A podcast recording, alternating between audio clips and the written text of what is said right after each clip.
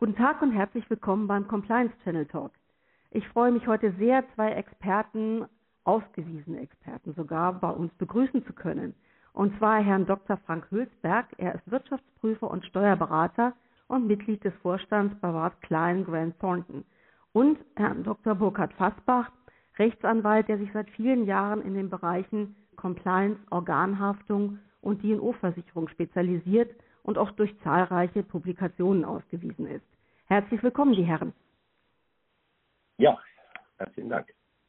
Ja, ich bin schon herzlichen sehr. Dank für die Aufnahme. Ja, auf jeden Fall. Ich bin schon ganz gespannt, äh, weil das Thema, was wir heute haben, ist IT-Forensik als Schlüssel zum Erfolg in der Bekämpfung von Wirtschaftskriminalität.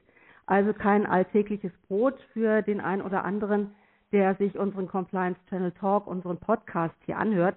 Deshalb, Herr Hülsberg, möchte ich einfach mit der Frage beginnen, ob Sie in einem Satz erklären könnten, was sich hinter dem Begriff der IT-Forensik überhaupt verbirgt. Das will ich gerne versuchen. Ähm, gestatten Sie mir vielleicht zwei Sätze. Das, kurze. Ähm, macht es kurze Sätze, jawohl. Also tatsächlich gibt es keine allgemeingültige Definition des Begriffs IT-Forensik, aber mit Blick auf die Bekämpfung von Wirtschaftskriminalität definiere ich es als Identifikation, Sicherung, Lesbarmachung und Auswertung von elektronisch verfügbaren Beweismitteln. Wichtig, äh, dabei müssen dann Verfahren angewendet werden, die auch eine spätere Nutzung als Beweismittel in einem Gerichtsverfahren erlauben. Gut verständlich. Es waren jetzt, glaube ich, tatsächlich zwei Sätze, wenn ich richtig mitgezählt habe. okay, das hilft schon mal sehr weiter, dass wir jetzt alle die, die, den gleichen Ausgangspunkt ein bisschen haben. Ja, weshalb meinen Sie denn dann, dass die IT-Forensik der Schlüssel zum Erfolg ist? Also, äh, das will ich mal an einem Beispiel erklären. Ähm, generell letztlich festhalten, wenn Sie heute eine Wirtschaftskriminalitätsuntersuchung durchführen, dann sind mittlerweile deutlich mehr als 95 Prozent der Beweismittel äh, elektronische Beweismittel und das äh, Volumen dieser Beweismittel, das wächst exponentiell. Mhm. Wenn wir mal VW als Beispiel heranziehen, äh, für die interne Aufarbeitung der sogenannten Dieselaffäre wurden bei VW über 65 Petabyte Daten analysiert. Oui. Insgesamt wurden mehr als 480 Millionen Dokumente in Datenräume überführt und einfach um die Zahl mal äh, zu illustrieren, ein Petabyte sind eine Billiarde Bytes das ist eine Zahl mit 15 Nullen. Und wenn man die Dokumente auf Papier ausgedruckt hätte, dann würden die gesicherten Daten einen Stapel ergeben, der mehrmals um die Erde reicht. Äh, das, das ist sicherlich ein Extremfall. Ja, und vor allen Dingen die Dokumente nicht nebeneinander gelegt, sondern aufgestapelt und dann um die Erde gewickelt. Also das ist sicherlich ein Extremfall, aber Datenmengen im Peter-Bereich sind mittlerweile keine Seltenheit mehr. Ja, Wahnsinn. Und wieder was dazu gelernt, Peter-Bereich. Ähm, hat sich denn in den letzten Jahren hier etwas verändert?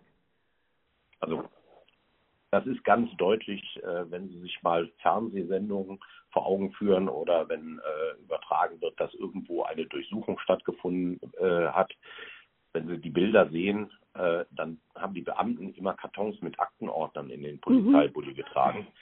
Das ist definitiv vorbei, da mittlerweile im Wesentlichen Beweismittel elektronisch abgespeichert vorliegen also insbesondere E-Mails, passwortgeschützte oder verschlüsselte Dateien oder Chatverläufe. Und äh, was sich noch geändert hat, ist äh, nicht so leicht zu erkennen. Selbst wenn man früher Dateien gesichert hat, dann lagen die im Backup-Server im Keller des Unternehmens. Mhm. Und heute muss man die immer komplex von IT-Strukturen verstehen, bevor man irgendetwas sichern kann. Denn man muss wissen, was liegt wo in der Cloud und wie kann ich da auch eine Vollständigkeit überhaupt sicherstellen.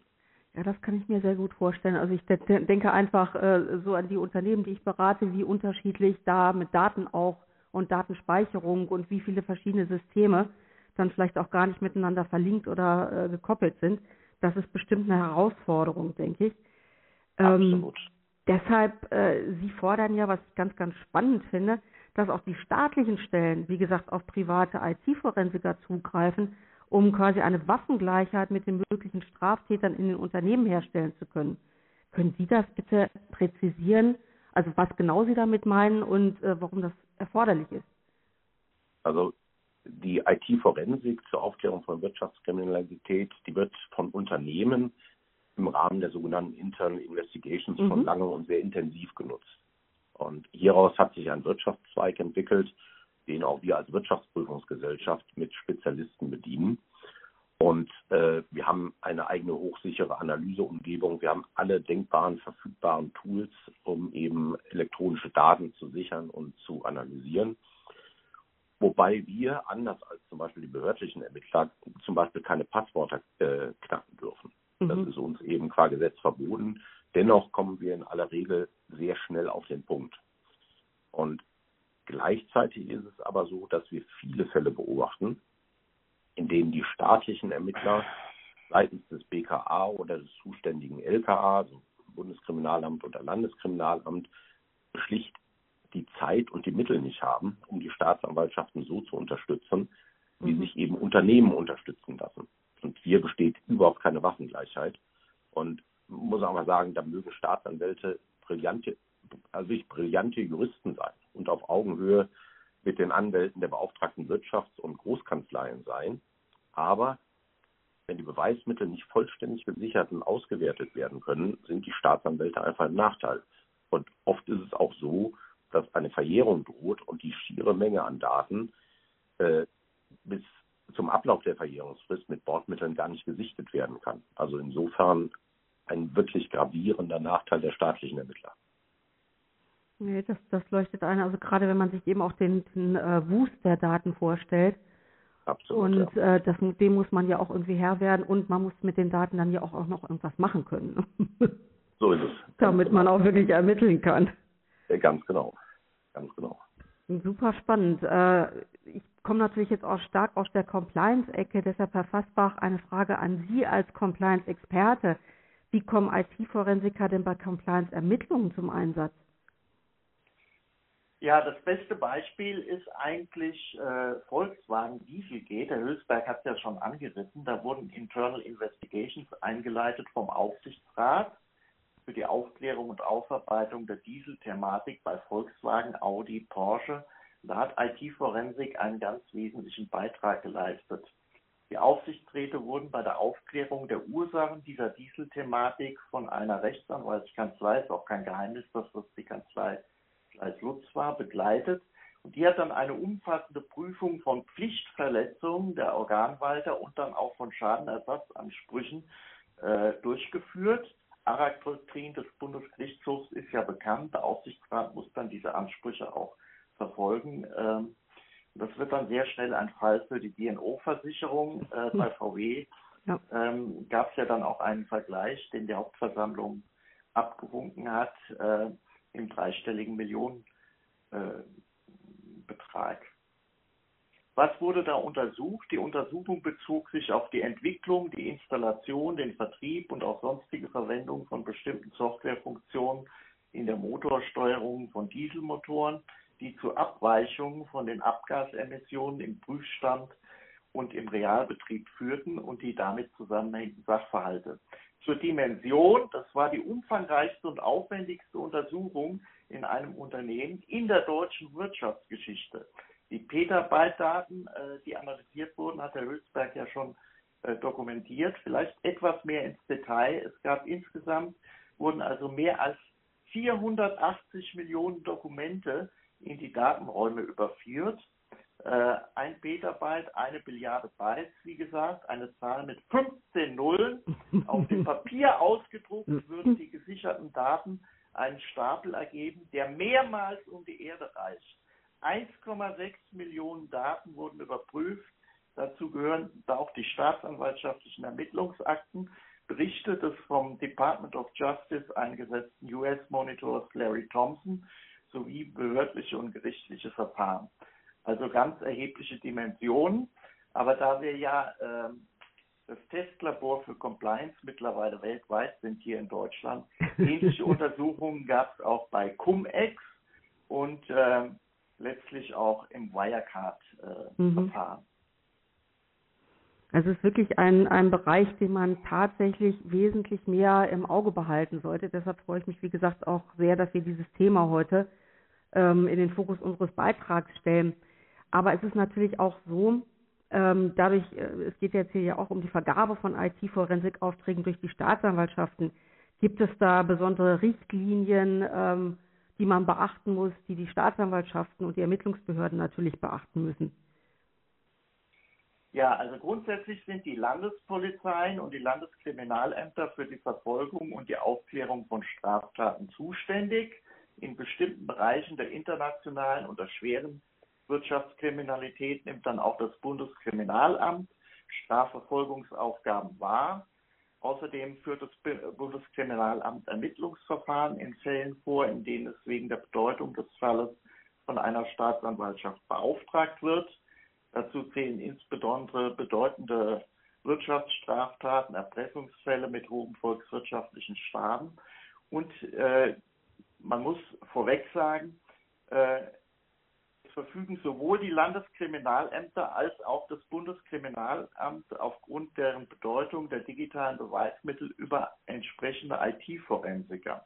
Grundsätzlich wird die äh, Staatsanwaltschaft IT-Forensiker des zuständigen LKA oder des BKA zur Durchführung beziehungsweise auch zur Unterstützung mit der Sicherung, Aufarbeitung und zur Verfügungstellung für die Sichtung von digitalen Beweismitteln beauftragen. Zivile IT-Forensiker, etwa von großen Wirtschaftsprüfungsgesellschaften oder Lawfirms, werden in der Regel, äh, wie gesagt, äh, von Wirtschaftsunternehmen bei internen Ermittlungen aus verschiedenen Anlässen tätig.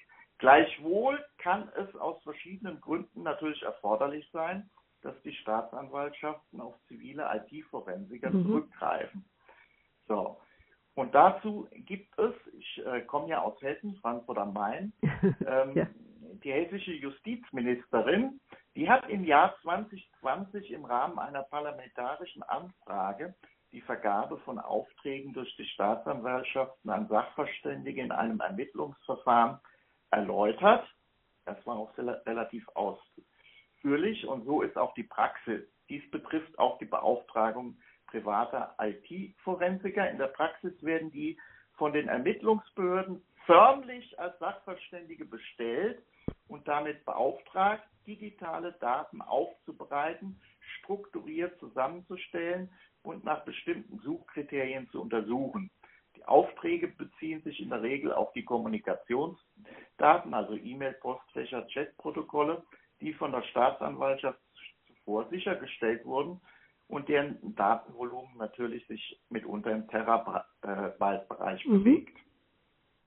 Was ist jetzt die Auswahlentscheidung? Die Entscheidung über die Beauftragung eines Sachverständigen in einem Ermittlungsverfahren steht nach Maßgabe der Bestimmungen der Strafprozessordnung im Ermessen des Staatsanwalts. Die Zuziehung eines Sachverständigen, die ist dann notwendig, und jetzt ganz wichtig, wenn die eigene Sachkunde des Staatsanwalts und im späteren Verlauf des Strafverfahrens des Gerichts zur Beurteilung anstehender Fragen nicht ausreicht, dass auf besondere Sachkunde ankommt. Die meisten Juristen, dazu gehöre ich ja selber, die können froh sein, wenn sie ihr iPhone bedienen können. Die Beauftragung von Sachverständigen kommt in einer Vielzahl von Bereichen in Betracht, mhm. insbesondere natürlich in der IT-Forensik. Jetzt hatte ich schon gesagt, die Auswahl des Sachverständigen steht während des Ermittlungsverfahrens im pflichtgemäßen Ermessen des zuständigen Staatsanwalts. Jetzt zur Vergabe. Die Vergabe von Sachverständigenaufträgen stellt kein öffentliches Beschaffungsverfahren dar, das hat die hessische Justizministerin ausdrücklich erwähnt. Vielmehr regeln die bundesweit geltenden Verfahrensordnungen die Gutachtervergabe in gerichtlichen und staatsanwaltlichen Verfahren. Ähm, kommen wir vielleicht noch ganz kurz zur Vergütung, ist ja für den Anwalt immer das Wichtigste. Also es gibt da äh, nur, nicht nur. Justizvergütungs- und Entschädigungsgesetz. Äh, das ist da maßgeblich. Ähm, diese geben grundsätzlich feste Honorarsätze für die Vergütung von Sachverständigen vor, sodass es insofern auch keinen Kostenwettbewerb äh, geben kann. Äh, besteht aber die Möglichkeit, mit Sachverständigen, die häufiger herangezogen werden, eine Vereinbarung über die zu gewährende Vergütung zu treffen. Die tatsächliche Höhe der Kosten für die Erstattung eines Gutachtens hängt mit Blick auf die grundsätzlich festen Vergütungssätze regelmäßig vom Umfang der Begutachtung ab. Jetzt das Wichtigste für die Juristen, Herr Hülsberg hat es ja eingangs schon erwähnt, der Sachverständige als unabhängiges Beweismittel, der ist äh, der Sachverständige Kraft seiner Stellung als unabhängiges Beweismittel zugelassen. Er darf von keiner der am Strafprozess beteiligten Personen abhängig sein oder werden. Und gemäß 74 der Strafprozessordnung gelten für ihn dieselben Ablehnungsgründe, die zur Ablehnung eines Richters berechtigen. Mhm, genau. Die Kontrolle seiner Objektivität und Neutralität der Qualität der Gutachtenerstattung obliegt in einem Strafverfahren den Verfahrensbeteiligten. Damit es keinen Missbrauch gibt, bei allen Staatsanwaltschaften gelten Einzelfallregelungen, die aber ein Vier-Augen-Prinzip vorsehen bei der Vergabe dieser Gutachten. Es gab ja in Hessen diesen großen Skandal. Ähm, also Vier-Augen-Prinzip mhm. ist ganz oben auf dem Radar. Jetzt wird im rechtswissenschaftlichen Schrifttum natürlich teilweise dagegen äh, geschossen und es wird bezweifelt, ob der Rückgriff der Staatsanwaltschaft auf private IT-Forensiker im Wege der Sachverständigenbestellung zulässig ist. Dabei wird hinterfragt, ob eine derartige Aufgabenzuweisung mit dem strafprozessualen Tätigkeitsfeld des Sachverständigen überhaupt in Einklang zu bringen ist und ob durch derartige Beauftragung nicht eigentlich ein Outsourcing, Outsourcing genuiner Ermittlungstätigkeit unter dem Deckmantel einer Sachverständigenbestellung erfolgt. Das ist ja Im schon fast ein Thema für einen gesonderten Podcast.